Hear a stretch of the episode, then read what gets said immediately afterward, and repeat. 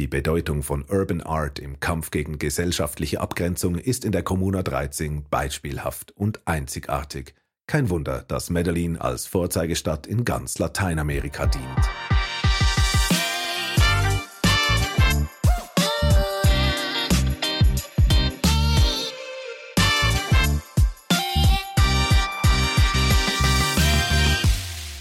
Liebe Zuhörerinnen, liebe Zuhörer, Sie hören den Podcast des Reisemagazins Season.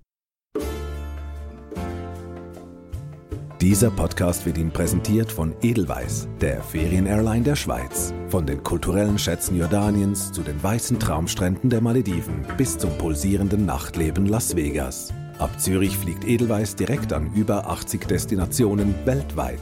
Lassen Sie sich auf flyedelweiss.com von unseren Ferientipps inspirieren und entdecken Sie schon bald die schönsten Seiten der Welt. Urban Art Medellin. Eine Reportage von Nela Panic. Ich reise nie mehr nach Medellin, hat noch niemand gesagt. Als ich aber Freunden und Familie verkündete, dass mein nächstes Reiseziel Medellin ist, bekam ich die ganze Palette von Argumenten zu hören, warum ich auf keinen Fall hinfliegen sollte. Ich bin gekidnappt, mit Drogen vollgepumpt und schließlich ermordet worden, noch bevor ich meinen Koffer gepackt habe. Denn die meisten Menschen assoziieren Kolumbien mit Gefahr. Drogenkartellen, Mord, bewaffneter Guerilla und Entführung. Stimmt auch. Lange Zeit war das Land Kokainlieferant Nummer eins weltweit. Den Handel hatten die berüchtigten Drogenbarone mit ihrer bewaffneten Armee fest in der Hand. Die marxistischen Rebellen der FARC sind für zahlreiche Entführungen verantwortlich. Es stimmt aber auch, dass sich das Land stark verändert hat und dass die Zeiten der Drogenbarone lange vorbei sind. Ende Juni 2017 bestätigten die Vereinten Nationen, dass die Entwaffnung der FARC abgeschlossen sei. Alles in allem ist der Friede, auch wenn unvollkommen, wieder eingezogen und mit ihm der Fortschritt und die Touristen. Social Urbanism statt Gewaltspirale. Der Wandel hat sich insbesondere in Medellin bemerkbar gemacht. Die Stadt hat sich von der Kokain-Hochburg zur innovativsten Stadt der Welt entwickelt und erhielt dafür auch international große Anerkennung. 2012 wurde Medellin vom Wall Street Journal und der Citibank als innovativste Stadt der Welt gekürt. 2016 gewann die Stadt den Lee Kuan Yew World City Prize, den Preis der Regierung Singapurs für herausragende Leistung zur Schaffung nachhaltiger urbaner Gemeinschaften auf der ganzen Welt. Der Grundstein der sozialen Urbanisierung Medellins hat die Bürgermeister Sergio Vajandro während seiner Amtszeit zwischen 2004 und 2007 gelegt. In enger Zusammenarbeit mit den Politikern und den zivilgesellschaftlichen Gruppen entstand die neue Stadt des ewigen Frühlings. Es wurde massiv in die innovativen Verkehrsmittel wie zum Beispiel die Seilbahn investiert, Schulen, Bibliotheken und Sportplätze wurden gebaut, Dutzende von Parks neu angelegt. Die Bevölkerung hat den öffentlichen Raum endlich aus den Klauen der Narcos zurückerobert. Gewalt als Tradition. Kommuna 13 hat eine strategisch günstige Lage, da sie Zugang bietet für die Hauptrouten zu den Häfen des Pazifiks. Egal was geschmuggelt wurde, Drogen, Waffen oder Geld, gelangte durch das Viertel in die Stadt. Wer die Kommune 13 kontrollierte, hatte die Macht über die ganze Stadt. Während der 80er Jahre herrschte in dem Stadtteil das Medellin-Kartell.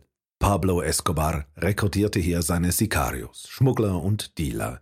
Mit seinem Tod 1993 kam auch das Ende der Kartellära und die Guerilla zog ein. Die Situation verschlechterte sich für die Kommuna 13 durch die Präsenz der zwei Milizen, der FARC und der ELN, noch mehr.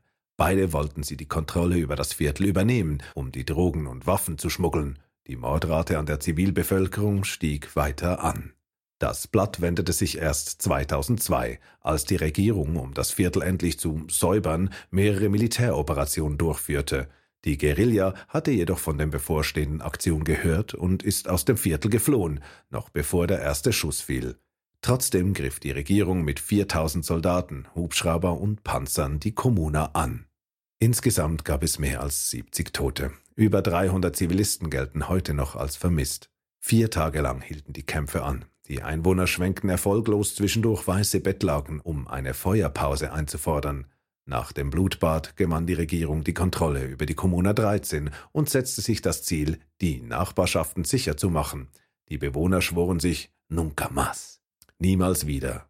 und bildeten lokale Initiativen, um die Stadt mit Graffitis und Musik zurückzuerobern und die Touristen willkommen zu heißen. Die Touristen kamen, und sie kamen in Scharen. Die Anzahl der Besucher aus der ganzen Welt nimmt stetig zu. In der Comuna 13 in Medellin wird aber nicht geschlendert oder flaniert, ebenso wenig wird der Kaffee von Starbucks geschlürft, und ganz sicher möchte man sich nicht verträumt in den Gassen dieses Viertels verirren.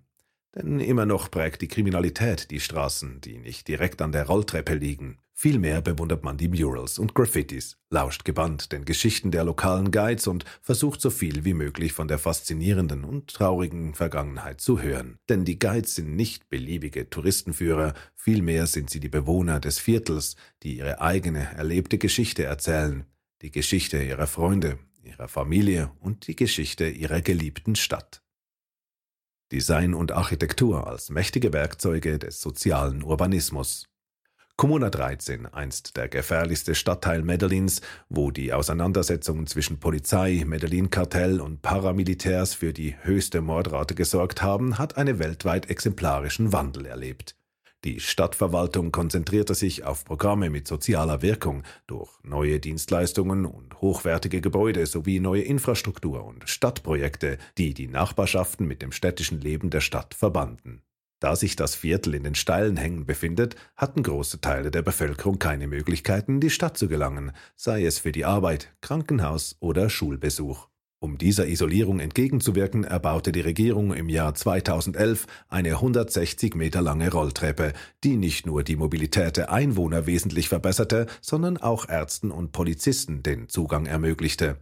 Danach ging es mit der Kommuna 13 nur noch bergauf. Die Regierung förderte die lokalen Künstler, spendete die Farbe, um Fassaden und Dächer neu zu gestalten. Mit großflächigen Murals erzählten die talentierten Künstler die blutige, traurige Geschichte des Viertels, feiern aber auch die Freiheit und die schöne Seite des Lebens, etwa mit farbigen Porträts von Frauen oder wilden Tieren.